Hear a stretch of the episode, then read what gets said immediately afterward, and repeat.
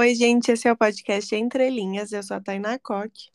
Eu sou a Natália Morim e o tema desse mês são livros de terror, porque, né, é o mês do Halloween. Então a gente decidiu trazer cinco livros de terror para indicar para vocês, dois de cada uma, né? Cada uma vai indicar dois e um que nós indicaremos juntas, que é um que nós duas gostamos. É, eu queria indicar algum do Stephen King e eu fiquei muito em dúvida, foi difícil escolher, porque eu gosto de vários. E eu vou dizer também que eu só não indico Salem, que é o meu preferido, porque eu não acho que dá medo. Mas, enfim, na verdade, não acho que não dá medo, mas é. Enfim, acho que é tranquilo. É, o que eu vou indicar é O Cemitério, do Stephen King. Tem até um filme que, que inspirou o Cemitério Maldito, tem várias versões, enfim. E a sinopse é: Louis Creed, um jovem médico de Chicago, acredita que encontrou seu lugar em uma pequena cidade do Maine. A boa casa, o trabalho na universidade e a felicidade da esposa e dos filhos lhe trazem a certeza de que fez a melhor escolha.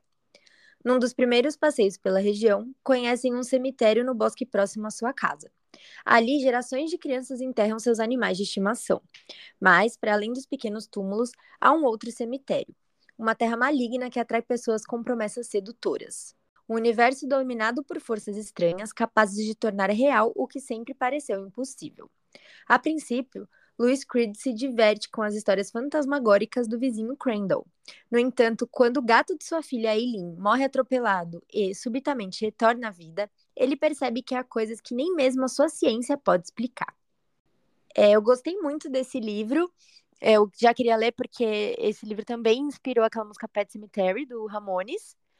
Então, eu sempre quis ler e eu fiquei muito envolvida com a história. Eu acho bem tranquilo de ler, porque acho que, né, no geral, livros são bem tranquilos de ler, mesmo que seja uma história de terror e tal, porque, né, você tá lendo, acho que é diferente de você assistir. Então, acho tranquilinho e acho envolvente. Você quer saber o que vai acontecer. O final, eu não gosto muito de um único detalhe, mas para mim não estragou.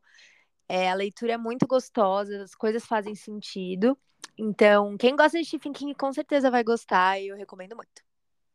Menos para mim, que não é mais Stephen King. É, não vai ser para você.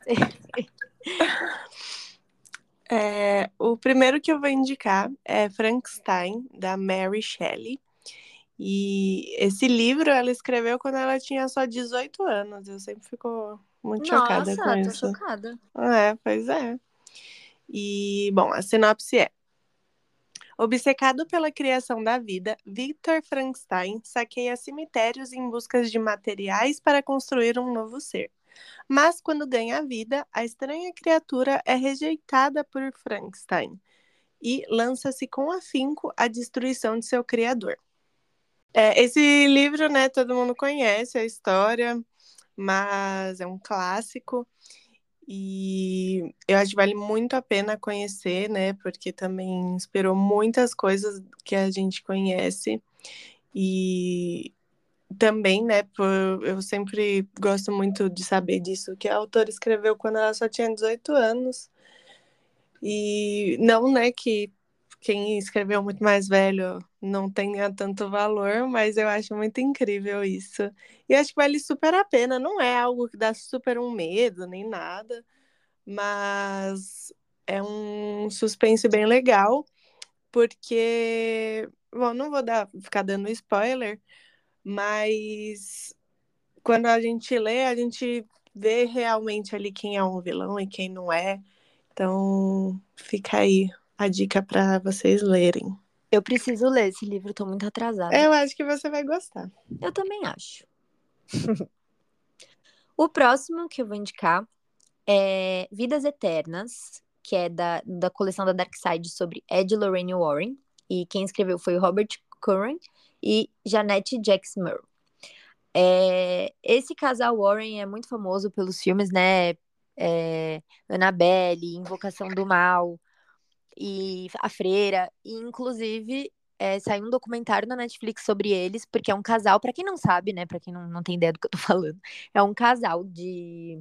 Eles se denominam até como demono... demonologistas, mas eu não sei se seria essa palavra. Mas enfim, eles ajudam famílias que estão passando por algum tipo de experiência sobrenatural, tipo casa assombrada e tal. Então eles davam consultoria para essas famílias, iam lá para tentar espantar os espíritos malignos e resolver os problemas. Então eles realmente existiram. Só que, né, tem muita gente que diz que eles são uma fraude. Inclusive saiu um, um documentário na Netflix falando que eles são uma fraude, enfim. Mas é, esse livro específico é sobre um caso deles. E eu vou ler a sinopse.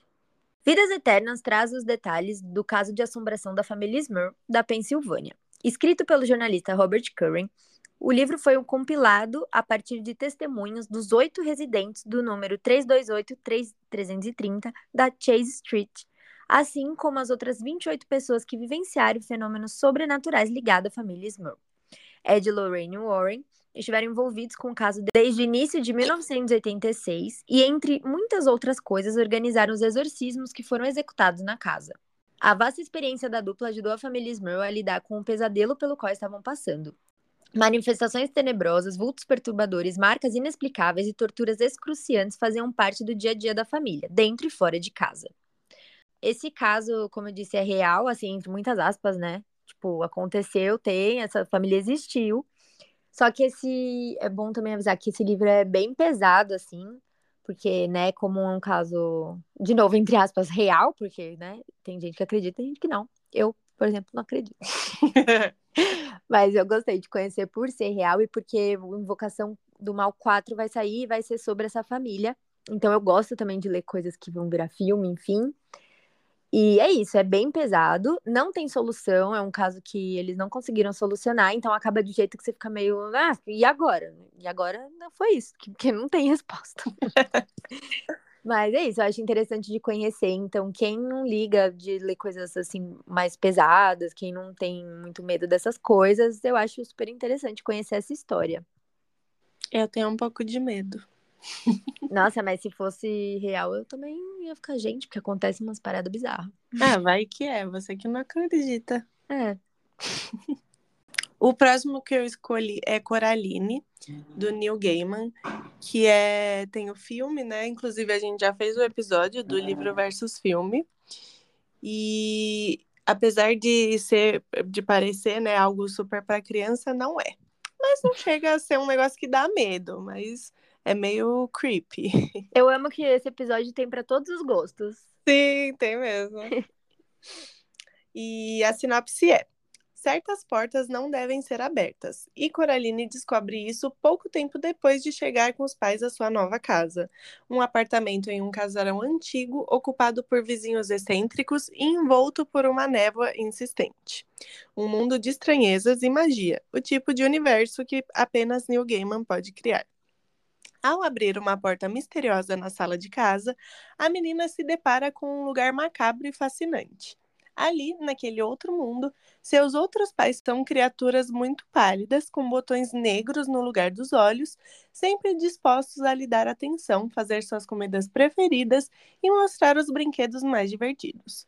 Coraline, enfim, se sente em casa, mas essa sensação logo desaparece quando ela descobre que o lugar guarda mistérios e perigos e a menina se dá conta de que voltar para sua verdadeira casa vai ser muito mais difícil e assustador do que imaginava.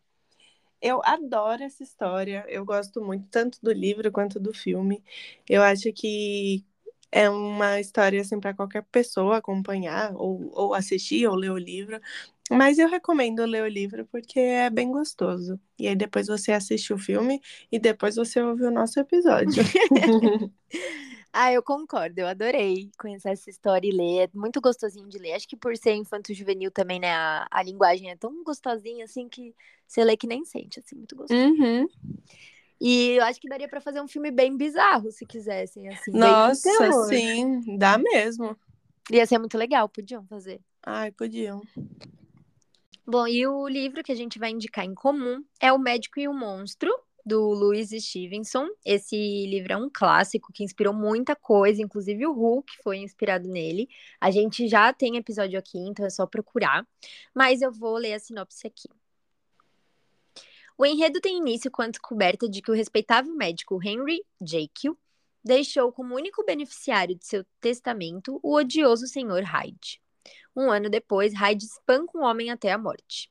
Enquanto isso, Jake se isola cada vez mais em seu laboratório. O advogado Gabriel Utterson se empenhará então em descobrir a estranha relação que une esses dois homens.